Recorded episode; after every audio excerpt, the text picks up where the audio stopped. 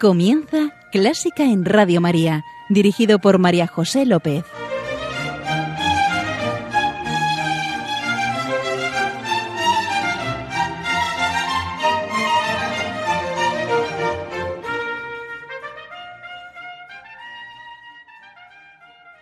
Bienvenidísimos a Clásica en Radio María, la música divina. Encomiendo este programa a la Virgen va por ti, Señora.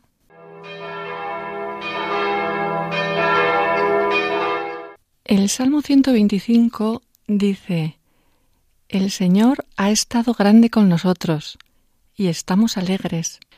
Os propongo en nuestra oración de hoy meditar esta frase el Señor ha estado grande con nosotros, para que surja nuestra alabanza, y así, elevando nuestro canto, decimos, Bendito el que viene en nombre del Señor, Osana en el cielo.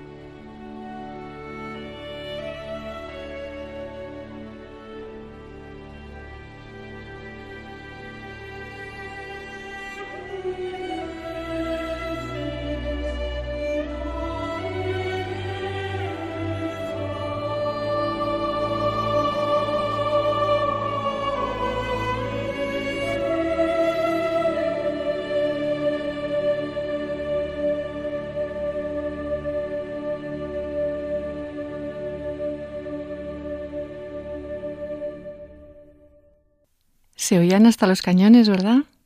Es exquisito. Benedictus, de El hombre armado, una misa para la paz, de Carl Jenkins.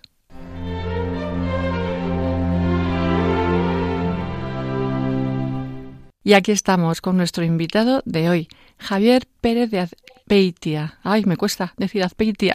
bueno, hola Javier. Hola, es un apellido complicado, sí, ¿eh? para decir. ¿eh? sí. Javier es músico, es un gran pianista, es colaborador de la Orquesta Sinfónica de Euskadi y también es profesor del Centro Superior de Música del País Vasco, de Musiquene.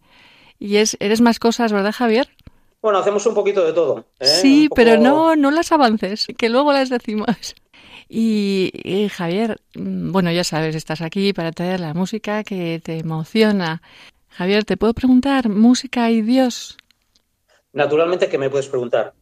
Eh, además, fíjate que la primera, la, primera propuesta que traigo, pues, es realmente algo que une música y Dios. Es una obra de Franz Liszt, mm. perteneciente a la colección de armonías poéticas y religiosas que se llama Bendición de Dios en la soledad. Y yo, cuando escucho esto, pues me imagino, pues, en lo que sería mi soledad y me voy encontrando a gusto y esta música, la verdad es que me lleva, me lleva, me lleva a ver más allá de las notas, más allá de la música. Y realmente eh, la música de, Liszt nos transporta un poco, es decir, yo creo que hay un momento que, podemos ver a Dios. Es una obra inspirada en los poemas de Alphonse de Lamartine, que es un poeta que, que Liszt pues, conoció en una de aquellas reuniones que se solían hacer pues, a nivel social en la época. En aquella reunión, pues bueno, pues Liszt conoció a Lamartine, quedó impresionado al escuchar sus poemas y luego pues decidió pues eh, musicar esos poemas. Y de aquí pues viene la serie de 10 piezas denominada Armonías poéticas y religiosas. El poema que le inspiró esta pieza en concreto, Bendición de Dios en la soledad, empieza diciendo, ¿de dónde me viene, mi Señor, esta paz que me inunda? ¿De dónde me viene esta fe que sobrepasa mi corazón? Bueno, no está mal. ¿La escuchamos? A ver si sentimos esa intimidad con el Señor.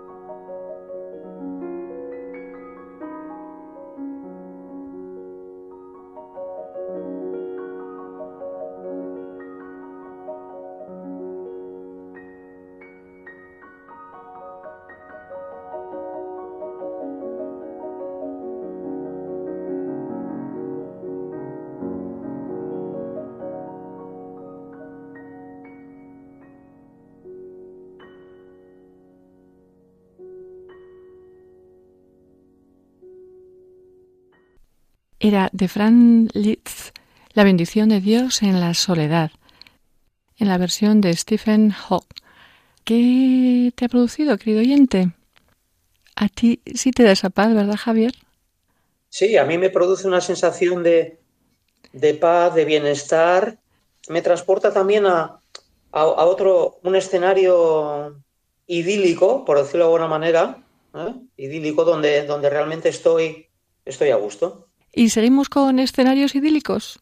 Bueno, ahora vamos a un escenario completamente diferente, el escenario de la obertura de los esclavos felices de, Juan Crisóstomo Arriaga. Juan Crisóstomo Arriaga es una cosa curiosa porque es una persona que nació 50 años justo después de, de Mozart, es decir, el mismo día que nació Mozart, pero 50, 50 años después. Más o menos es una música del mismo estilo que la de Wolfgang Amadeus Mozart, y es curioso porque esta obertura fue compuesta para la ópera de los esclavos felices. Lo único que se conserva es la obertura y uno de los datos más curiosos es que Arriaga fue un compositor muy precoz que murió muy joven. No había cumplido 20 años cuando murió y nos dejó esta perla, porque realmente es una perla, llena de frescura y de buen hacer. Sí, clara, transparente, brillante, ¿verdad? Conmovedora. Y, yo creo que también es un poco idílico, porque es un poco pastoril, ¿no? Sí, sí, porque tiene como una. tiene, tiene un, carácter un poco inocente en algún momento determinado, ¿no? Esa inocencia ¿eh? de, no sé, de, de, alguien que está paseando por el campo y está disfrutando simplemente de la naturaleza. Algo tan simple y tan bello. Eh, Javier, ¿tú sabes los años que tenía cuando la compuso? La ópera la compuso con 13 años. ¿eh? Lo que pasa es que más adelante dijo, bueno, pues le tengo que, que hacer una, una obertura y la obertura ya la hizo ya en sus últimos, yo creo que en el, en el último año de vida ya. Mm. Querido oyente, nos vamos a pasear por el campo al son de esta pieza. Vamos allá.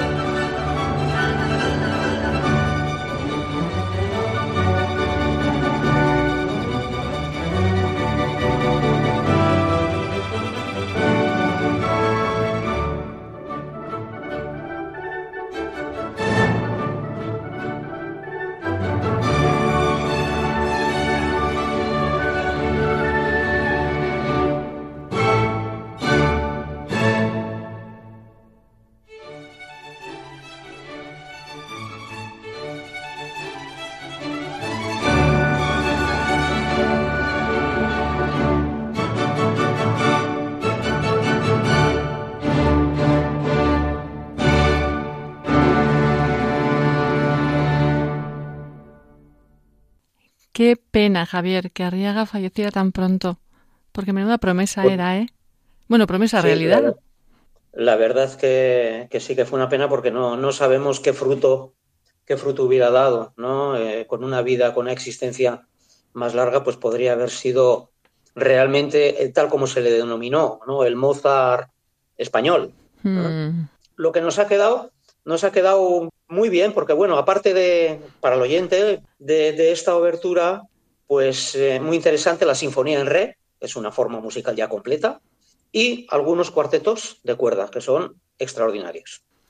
A continuación os traigo de las siete canciones de amor de García Abril, una de ellas muy bonita, una canción que, que, bueno, en uno de mis recitales pues eh, he utilizado, una canción que se llama Rumor de mar y viento, que habla un poco de lo que el mar deja en las rocas, esa espuma de las olas, esa fuerza inútil a veces, ese viento fuerte, ese agua suspensa, el llanto leve de un ángel, canción y pensamiento. Una canción de un gran hombre, Antón García Abril, una persona que compuso más de 100 canciones, o sea, canciones infantiles, canciones populares y luego pues musicó muchos textos de poemas. Los poemas de esta serie de canciones, de, la, de las siete canciones de amor, son del poeta Antonio Carvajal, Premio Nacional de Poesía, no sé deciros exactamente en qué año, pero... Y bueno, la verdad es que a, a, mí lo que me seduce de esta canción es un poco esa entrada de piano que tiene y luego esa entrada tan sutil de la soprano cantando este poema tan bonito. Yo no lo conozco. ¿Y tú?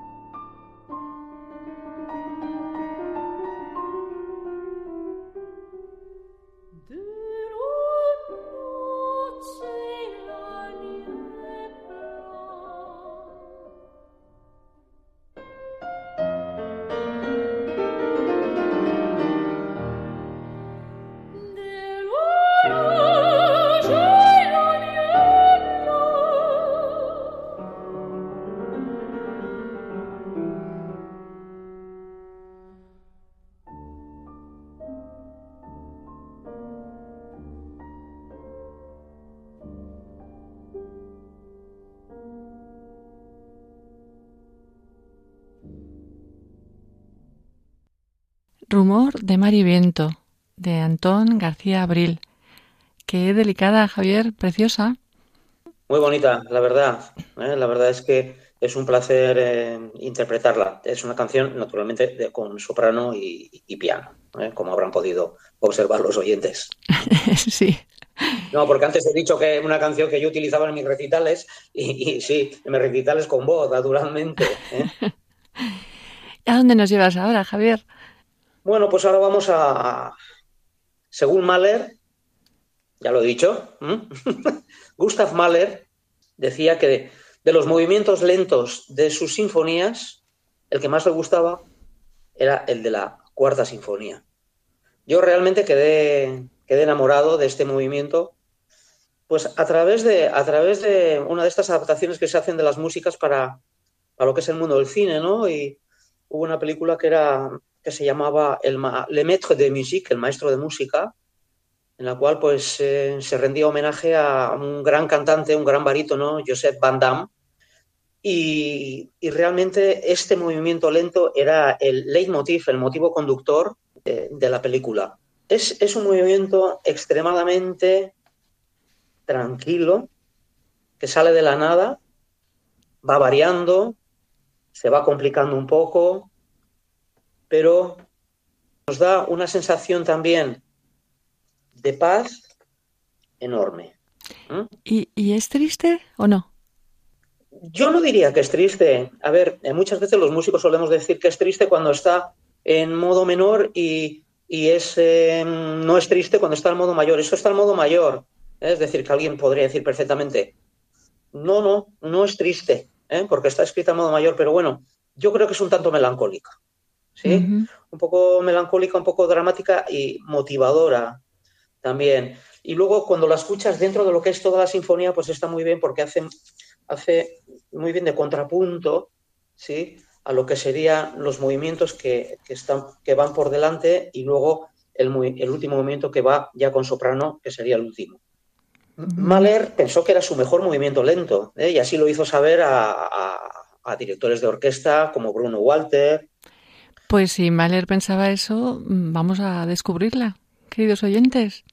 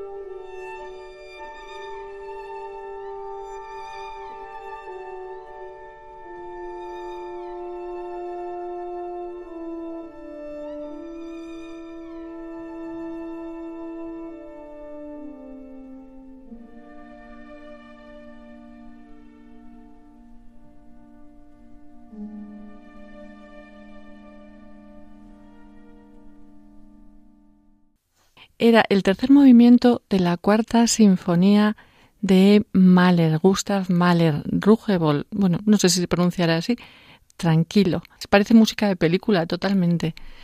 Sí. Bueno, y hablando de músicas de película, primero, quería deciros, queridos oyentes, que conozco a, a, a Javier desde la infancia, porque Javier es de Vera, Vera de Vidasoa, el pueblo de mi madre. Y, y hemos jugado juntos, ¿verdad? Sí, cuando éramos pequeños. Oh, me acuerdo, me acuerdo un montón, me acuerdo de vuestra familia. Erais, erais un montón de hermanos, ¿sabes? Y todos muy altos. Todos, todas las chicas muy altas, siempre. ¿eh? Bueno, pues jugábamos y ¿puedo decir cómo te llamábamos? Sí, naturalmente. Eh, Javier no era Javier y, y para mí nunca será Javier. Javier era pistolitas y es pistolitas. Para algunos en el pueblo, pistols. ¿Y, y de dónde venía eso, Javier? Bueno, pues eso venía de que, de que de pequeño, pues bueno, pues me gustaban mucho las películas de, de vaqueros. Era, era de las pocas cosas que veíamos en la televisión en aquellos tiempos. Iba vestido de vaquero, ¿eh? y entonces, claro, los vestidos de vaquero, pues llevaba también pues mi cinturón con, con, una pistola o dos pistolas y jugaba con las pistolas y me gustaba jugar con las pistolas y, y de ahí y todo pues, el día hacía así. sí sí y todo el todo el rato hacía piu piu piu piu Sí, no, no, real, realmente sin ningún afán bélico, ¿eh? porque cuando eres pequeño no, no, no tienes conciencia conciencia de, de, de, muchas cosas que haces. ¿eh? Pero bueno, ahí queda esa imagen de aquel niño con sombrero, chaleco y, y bueno, y, pantalones de vaquero y sí, las, sí, las en, pistolas, ¿no? En el barrio, sí, en Illacueta. Sí. Y, y, y, de ahí te vendrá lo de la música de cine, porque lo que no hemos comentado todavía es que una de las actividades de Javier, además de mm, dar conciertos, de acompañar a, a cantantes, eh, bueno, más cosas, pero una de ellas sí, es sí. el acompañamiento de cine mudo, que me parece, me parece una actividad preciosa. O sea, que eres compositor bueno, también, eres capaz de improvisar. Hombre, pues sí, la verdad es que llevo muchos años eh, haciendo este trabajo. Es un trabajo bonito, pues porque a, mí la cinematografía me gusta y el cine mudo también me gusta mucho. Es decir, me gusta mucho más que el cine actual, porque ahora pensamos que en el cine actual es una historia terrible y te parece que es algo nuevo. Y no, no, no. En el cine mudo, en, los años 20, todo este tipo de historias ya estaban inventadas. ¿eh? Entonces, mi trabajo en qué, en qué consiste en ese particular, pues bueno, pues yo voy voy improvisando y sobre todo mi labor es transmitir al espectador lo que la película provoca en mí. Es decir, es un hecho muy subjetivo. Ah, ¿eh? porque, claro, claro, claro. Porque yo, en definitiva, si yo tuviera que hacer ahora un pase de una película, tocaría una música, pero probablemente si tuviera que hacer el mismo pase dentro de hora y media, pues probablemente tocaría otra música, porque mi oh. estado de ánimo es diferente en un momento o en otro, ¿Eh? Oh, me parece precioso, Javier. Uh -huh. Sí. Pero sobre todo es eso, es, es, transmitir cómo impacta en ti la película. Entonces, que hay un momento de, de, tristeza, pues tú tienes que transmitir ese momento de tristeza. Que hay un momento de alegría, pues ese momento de alegría. Que hay un momento en el que hay un robo de un banco, hay una persecución o lo que sea, pues entonces tienes que transmitir ese movimiento. Y bueno, es una actividad que voy haciendo desde, desde el año 90 y 93, ¿eh? en diferentes festivales, Filmoteca Española, etc. Uh -huh, qué curioso. Javier, que esto me parece muy bonito y muy tentador. Aquí te pillo, aquí te mato. ¿Te atreves a poner música a, a algo que yo te diga? Hombre, naturalmente. Ay, pues mira, se me ocurre una escena eh, así de, de película que, que, me pasó, bueno, no hace tanto. Eh, imagínate, eh, estoy paseando por la nieve, o estamos, vamos varios paseando por la nieve. Un día precioso, las tres de la tarde, el sol que calienta, y de repente se oye un ruido. Ah, ¿qué será ese ruido? Ah, parece un avión. Ah, no, no es un avión, es una luz. Miramos a la izquierda y ¡ah!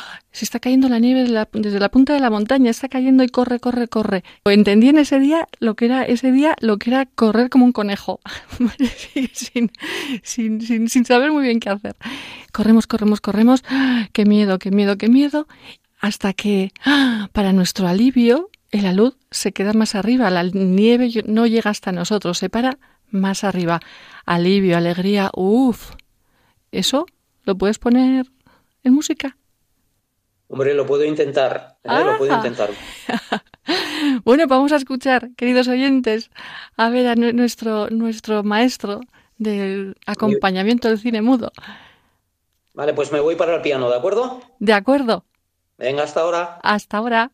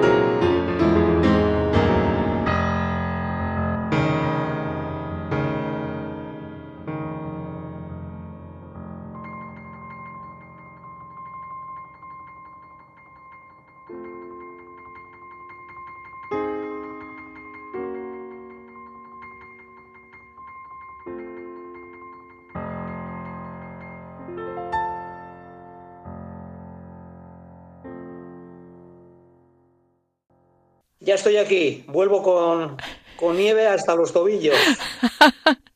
Javier, atónita me has dejado. Qué bien, qué bien. Ay, qué gusto. Bueno, bueno. Eh, y, y, y, y, y seguimos con nuestra música, ¿no? Después de esa faceta tuya tan extraordinaria. Pues sí. Mira, entre, entre las cosas diferentes que he hecho en mi vida, también fui pianista de ballet. ¿sí? Ah. Y hoy traigo también una música de ballet. ¿eh? Una música que me encanta, una música de Stravinsky, de lo que sería el ballet El pájaro de fuego. ¿no? Mm. El pájaro de fuego es una obra que originalmente es un ballet, pero como la música es tan bella, al final Stravinsky decidió hacer del ballet, quitar algunos números y hacer una suite para que sea interpretada sin baile, naturalmente, en las salas de concierto. ¿eh? Entonces, este número que presentamos es el final de la suite del pájaro de fuego. Una música llena de ritmo, llena de contrastes. Naturalmente, al ser un ballet, pues cuenta una historia. No quiero Sí. aburrir al oyente con la con toda la historia del ballet del pájaro de fuego, pero digamos que bueno, pues que el pájaro de fuego representa el, el ave fénix, ¿sí? Un símbolo prominente de la regeneración en ese tiempo de agitación en todo tipo de artes en lo que fue la, la antigua Rusia. Sí, y, y yo creo que el final representa que todo acaba bien. Se vence al malo, todo el mundo se libera de sus encantamientos y ya está.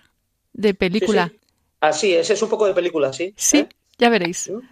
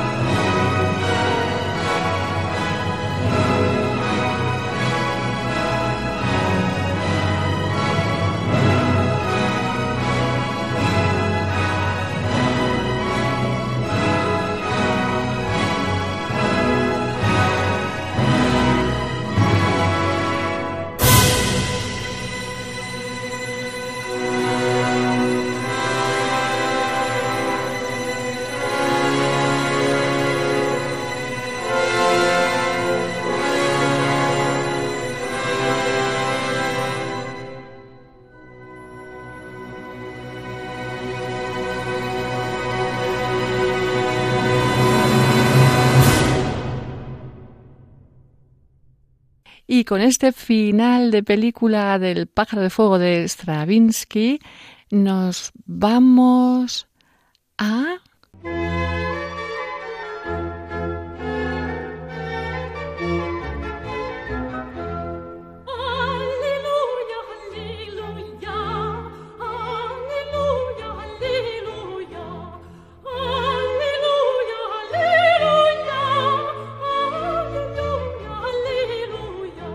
Y nos vamos a Gaudísimo. Dios es alegría y Javier nos trae una pieza alegre. Sí, ¿verdad? Pues sí, vamos a cambiar un poco de género. ¿eh? Vamos a irnos al género del jazz, un género muy admirado por mí, la verdad. Los músicos clásicos tenemos siempre mucha envidia por eh, esa capacidad que tienen los músicos de jazz para improvisar, para... Pero tú podrás, ¿no? Porque también improvisas para el cine. Sí, pero yo improviso clásico. Y entonces, bueno, lo que traigo es una canción de, Diana Kroll, una cantante y pianista canadiense, y es una canción, pues realmente, pues a, mí me parece que es una canción de, amor, ¿eh?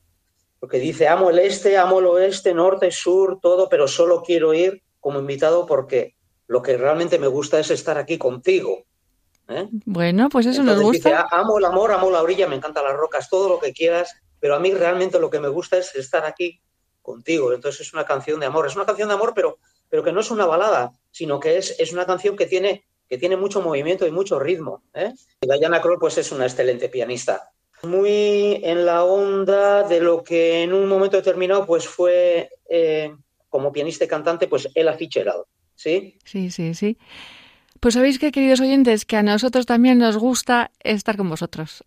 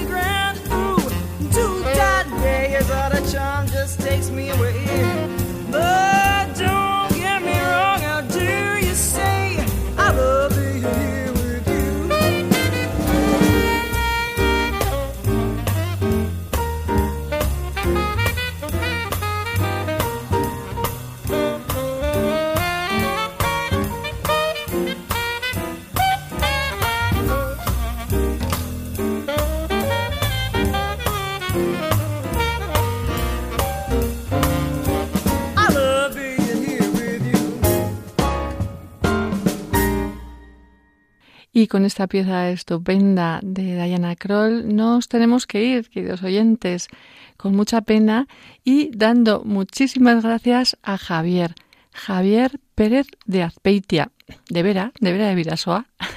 Pero vives en Echalar, una de las cinco villas, ahí cerquita. Ahora vivo en Echalar, sí, otro pueblito muy bonito, ¿eh? frontera con, con Francia, cerca de, del Valle del Bastán también y, y bueno, pues un enclave pues realmente bello para, para, visitar y para animar a todo el mundo a que venga a visitar. Bueno, bueno casi tan bonito como Vera. gracias, Javier. Muchísimas gracias por estar aquí, por traernos tu música. Javier, Javier Pérez de Azpeitia, gran pianista, pianista en múltiples facetas, eh, intérprete, acompañante, docente, eh, improvisador para cine mudo. Bueno, qué gracia. Eh, gracias. Muchas gracias a vosotros. Un saludo. Gracias, señor. Gracias, señora, querido oyente. Muchas gracias por estar ahí. Esperamos, ¿verdad que sí, Javier, que hayáis disfrutado mucho y ya sabéis, quedad con Dios, quedad con la Virgen que nos guían y nos guardan. Y un beso muy fuerte. Un beso a todos.